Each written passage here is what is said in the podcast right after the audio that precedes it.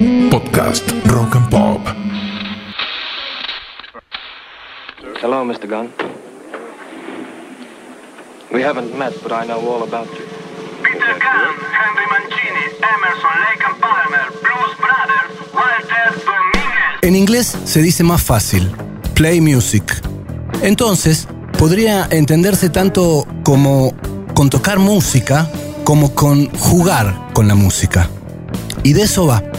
Porque lo que te propongo con este podcast, que se ha dado en llamar cuatro versiones, es que nos divirtamos un rato de la manera más sencilla y agradable, escuchando música.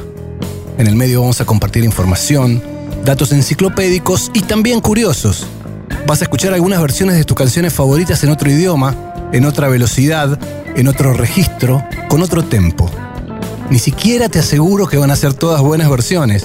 Muy probablemente te encuentres con alguna bizarra, ridícula o sencillamente mala. Podés ver que algunas de las versiones te van a gustar más que la original. Dicen que los grandes artistas se suelen apropiar de las canciones que tocan o cantan, sean suyas o no. Pero recordá, esto es un juego. Y qué bueno que podamos jugar con música. Mi nombre es Walter Domínguez y esto es Cuatro Versiones, un podcast de la Rock and Pop. Hoy vamos a arrancar con un clásico del rock and roll, una de esas canciones que antes de saber cómo se llamaba o quiénes la tocaban, ya la habías escuchado en algún lado. Sí, fuerte y al medio.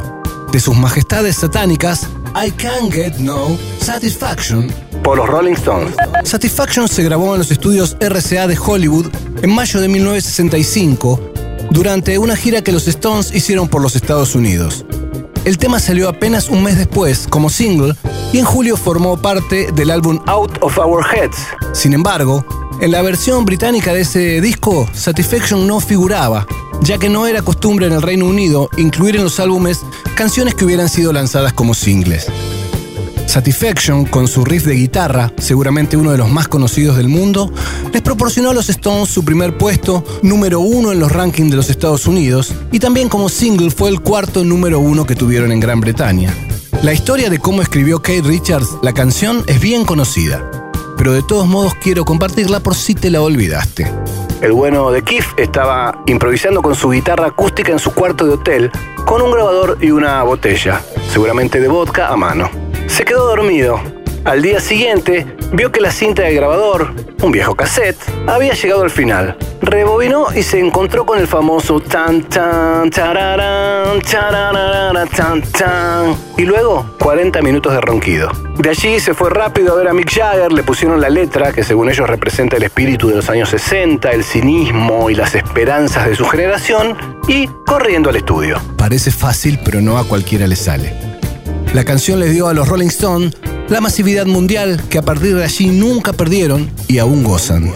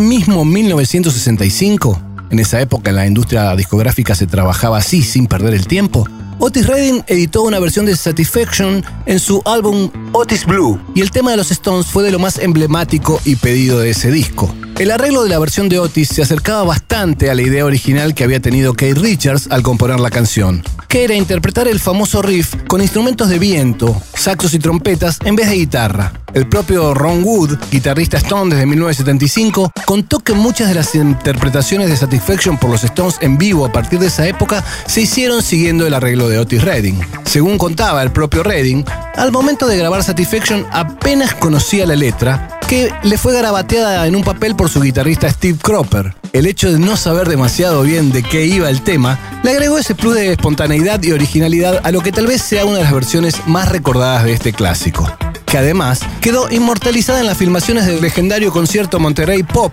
un festival que se hizo en 1967, el verano del amor, en el que además de Redding participaron Jimi Hendrix, Janis Joplin, The Who y Ravi Shankar, por solo nombrar algunos. Busquen la película. Solo un par de conceptos más de Otis Redding. Cantante, arreglador, compositor y productor, está considerado una de las voces más importantes de la música estadounidense. Al igual que James Brown, lo llamaban el rey del soul. Y no entró en el tristemente célebre club de los 27. Los músicos que murieron a esa edad, como Hendrix, Joplin, Jim Morrison, Brian Jones, Kurt Cobain, Amy Winehouse, porque se les adelantó un año y murió a los 26 en un accidente de aviación.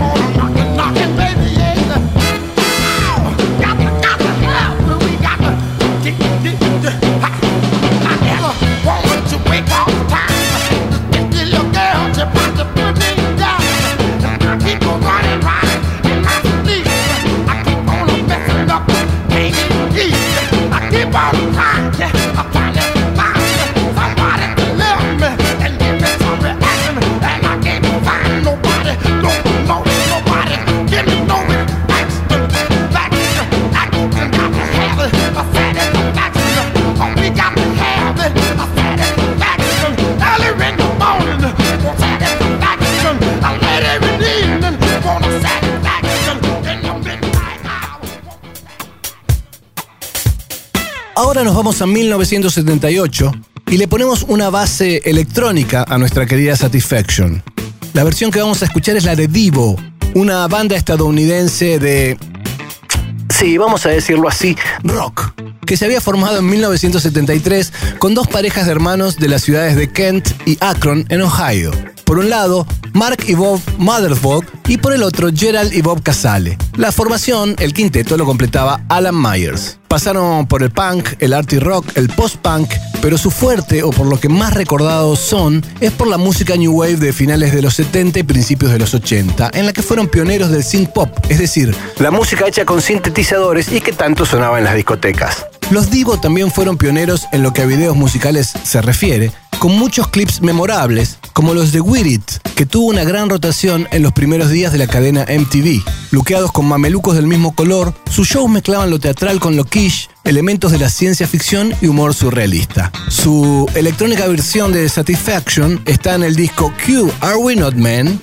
Are, We Are Divo. Algo así como, pregunta, ¿somos hombres? Respuesta, somos Divo.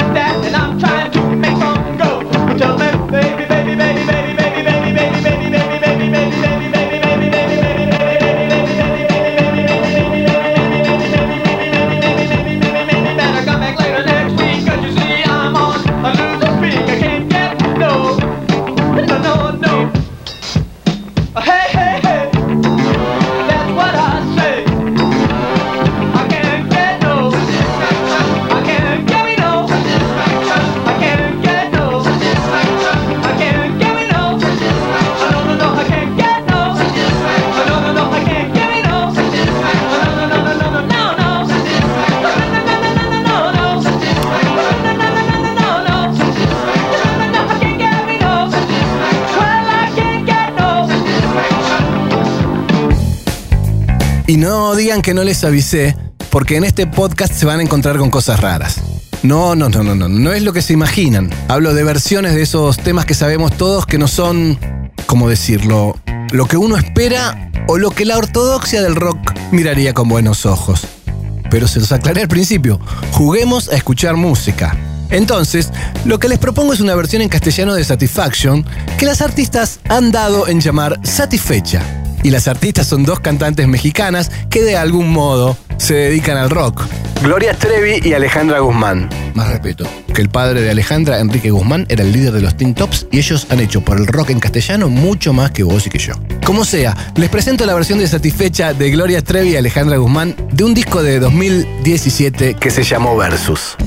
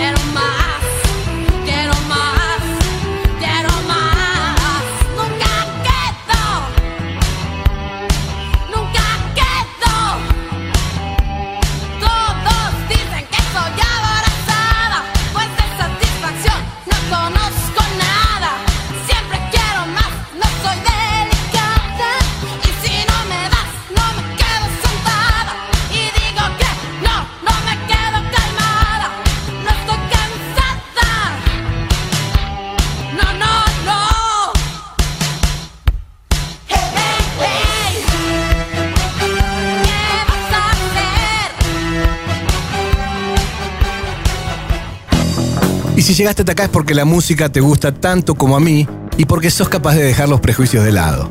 Así que te voy a recomendar algunas versiones más de Satisfaction que me parecen a mí valen la pena ser escuchadas. La de Aretha Franklin es maravillosa. Está en su disco de 1967, Aretha Arrives. Ese mismo año, un grupo chileno de Jokers hizo su versión en inglés y fue publicada como single, siendo un rotundo éxito en Chile antes que la versión de los Stones llegara a ese país.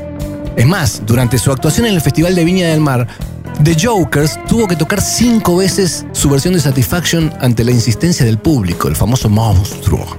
Si buscas bien en la web, en los Brit Awards de 1994, Björk y PG Harvey hicieron una hermosa versión noise de Satisfaction. Un Moog y una guitarra sé, que nunca deja de entender el ritmo. También hay alguna versión muy linda de Britney Spears que zafa y una de Tina Turner con Mick Jagger en un Hall of Fames que está buenísima. Y por supuesto, la versión argenta de Los Ratones Paranoicos que grabaron en su álbum de 1991, Fieras Lunáticas.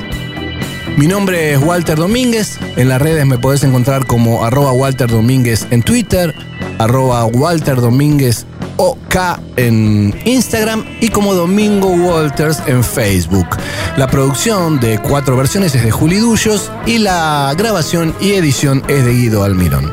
Esto fue Cuatro Versiones, un podcast de la Rock and Pop.